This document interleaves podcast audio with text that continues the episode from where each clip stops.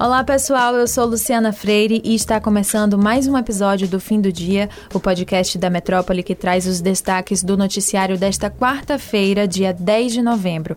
E comigo, Daniele Campos. Oi, Dani. Oi, Lu. Olá, pessoal. Olha, o episódio de hoje já começa com novidades no âmbito político do país. O ex-juiz federal e também ex-ministro da Justiça e Segurança Pública, Sérgio Moro, se filiou ao Podemos nesta quarta-feira em Brasília. Olha só, Dani, Moro, que sempre dizia que não entraria entraria na política, começou a se contradizer desde que deixou seu cargo de magistrado e aceitou o convite de Bolsonaro para ser ministro do governo. Mas, como sabemos, depois de alguns impasses e conflitos entre os dois, Sérgio Moro pediu demissão do cargo e agora parece que de fato assumiu o figurino de político e ainda será candidato à presidência. Verdade. No discurso de hoje, no ato em que oficializou a filiação ao Podemos, o juiz da Lava Jato proferiu frases como como, abre aspas, chega de corrupção, chega de mensalão, chega de petrolão, chega de rachadinha, chega de orçamento secreto, chega de querer levar vantagem em tudo e enganar o povo brasileiro, fecha aspas. Ainda no evento, Moro fez ataques ao governo Lula e ao atual governo de Jair Bolsonaro e sinalizou que pode se candidatar à presidência da República em 2022. Vocês podem ler esse discurso completo de Sérgio Moro no nosso site, o metro1.com.br. Em uma vitória importante para o governo e para o presidente da Câmara, Arthur Lira, os deputados aprovaram na noite de terça, em segundo turno, a PEC dos precatórios. A PEC abre uma folga de 91,6 bilhões de reais no orçamento e viabiliza a concessão do Auxílio Brasil no valor de 400 reais. Lembrando, né, Lu, que o auxílio é uma das principais ferramentas do presidente Jair Bolsonaro em busca da reeleição no ano que vem. Exatamente. E a PEC teve 323 votos a favor e 172 contra, uma margem mais folgada do que os 312 do primeiro turno. O texto aprovado adia o pagamento de precatórios, que são dívidas do governo que a Justiça ordenou pagar.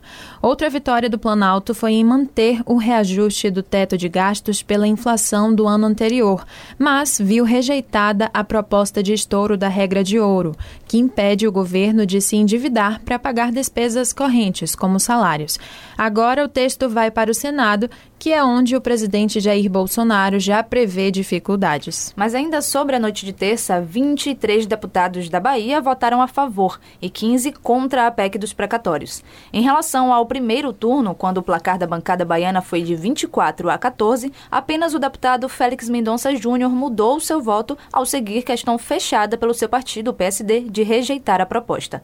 O recuo do partido aconteceu depois que o ex-ministro Ciro Gomes anunciou a suspensão de sua pré-candidatura candidatura à presidência. Ainda assim, diferentemente de Félix Júnior, o também pedetista Alex Santana repetiu sim a proposta. Também lá no Metro 1 vocês podem conferir a lista completa dos votos dos deputados baianos. Agora, Dani, mudando completamente o foco, vamos a um assunto sério que está sendo acompanhado desde ontem pelo Metro 1 sobre prints que estão circulando na internet de conversas com manifestações racistas entre alunos do ensino médio do Colégio Sartre, localizado no bairro do Itaigara, aqui em Salvador. Mensagens como pode macaco no grupo ou abre aspas, baniram piada com negros, porém não sabem que os negros já são uma piada, fecha aspas. Tiveram origem em um grupo de WhatsApp que foi criado com o objetivo inicialmente de organizar uma festa entre os alunos do primeiro ano do colégio. Parece que tudo começou na semana passada, Dani, e alunos que ficaram inconformados com o absurdo que estava acontecendo foram na coordenação da escola para denunciar a situação, cobrando uma atitude contra os autores, mas não foi o que aconteceu Como o caso se tornou público na noite de ontem, o colégio precisou agir de alguma forma, com certeza, temeroso do que poderia acontecer. E o que conta uma ex-aluna da instituição é que as mães dos autores das mensagens racistas foram acionadas e orientadas a não levarem os filhos para a escola nesta quarta-feira. Pois é, essa ex-aluna ainda reclamou sobre o não posicionamento do Sartre e disse que essa não era a primeira vez que isso acontecia no colégio. Hoje pela manhã, o Metro 1 entrou em contato com a direção da escola e foi informado que as devidas providências seriam tomadas, mas nesse primeiro momento se limitaram a dizer que o assunto estava sendo tratado internamente e ainda não teriam nenhum posicionamento a ser divulgado. Na sequência, ainda sobre esse fato, o Ministério Público da Bahia abriu hoje um procedimento para apurar as ofensas racistas e informou que exigiria um posicionamento da unidade escolar. Ao longo desta quarta-feira, o Sartre publicou uma nota de esclarecimento documento onde frisou que o Comitê de Ética estaria avaliando a situação causada e que os alunos envolvidos já teriam sido afastados. Na nota, o Colégio Particular de Salvador ressaltou que tudo ocorreu fora do ambiente escolar, sem qualquer vínculo pedagógico, mas em seguida afirmou que cumpriria sua função educativa, verificando a participação dos seus alunos no ato. Olha, o ano está se encerrando e para os alunos do ensino médio, todo o foco nesse momento é no Enem. E a realização da prova foi confirmada na manhã desta quarta-feira em uma audiência na Comissão de Educação da Câmara, mesmo após 35 servidores do órgão pedirem exoneração de seus cargos de coordenação na última segunda-feira. O presidente do Instituto Nacional de Estudos e Pesquisas Educacionais, Anísio Teixeira, que é o INEP, Danilo Dupas, afirmou que está tudo certo com a realização do Exame Nacional do Ensino ensino médio. As informações são do jornal o Globo. Agora, Dani, além da debandada dos 35 servidores que você citou, duas pessoas já tinham colocado os cargos à disposição, totalizando 37 funcionários que pediram as contas. E esses servidores acusam Danilo Dupas de assédio moral, censura e de não assumir atribuições sob sua responsabilidade no INEP, colocando em risco as políticas desempenhadas pelo Instituto com o Enem. O presidente do INEP negou todas as acusações. O exame está previsto para os dias 21 e 28 de novembro e até chegar essa data vamos aguardar atualizações. Ontem nós falamos aqui no fim do dia sobre uma reunião entre o prefeito de Salvador, Bruno Reis, e o governador do estado, Rui Costa, para definir os rumos das comemorações de verão. Outra instituição atenta ao assunto é a Câmara Municipal de Salvador, que aprovou nesta terça, através da Comissão Especial de Acompanhamento da Retomada dos Eventos, o relatório para a realização do Carnaval 2022 e estabeleceu, a partir de então, um prazo de cinco dias para que os gestores deliberem sobre o evento. Além desse prazo, no relatório também constam 11 recomendações para os gestores, como, por exemplo, a redução na duração do carnaval para no máximo sete dias e uma proposta de que o passaporte da vacina seja cobrado já desde a venda de abadás e camarotes. Mas esse curto prazo para uma definição sobre as festas não foi bem recebido por todas as autoridades. O governador se posicionou contra bater o martelo agora sobre a realização do carnaval. Pois é, Rui disse que não aceitaria um ultimato de ninguém e também também que ainda é cedo para tomar a decisão, ressaltando que qualquer iniciativa precipitada pode trazer grandes prejuízos. A fala de Rui Costa, inclusive, vem em consonância com uma declaração da secretária estadual de Saúde, Tereza Paim, que afirmou durante o programa Sete em Ponto daqui da Rádio Metrópole que é precoce definir a realização do Carnaval 2022 nos próximos dias. Confira. Se não alcançarmos pelo menos um percentual maior do que 75%, porque o ótimo é mais de 80% dessa população geral e que a gente possa alcançar, a gente não vai ter carnaval, fato. E a gente e as pessoas tentam ah, serem, serem preconizadoras de notícias.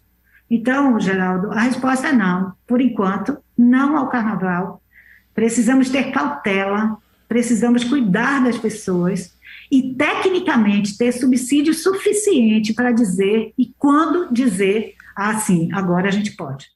E olha, a Câmara voltou a trazer a questão após o posicionamento do governador. O vereador Cláudio Tinoco, do Democratas, respondeu em nota que o chefe do Executivo Estadual tem uma essência autoritária.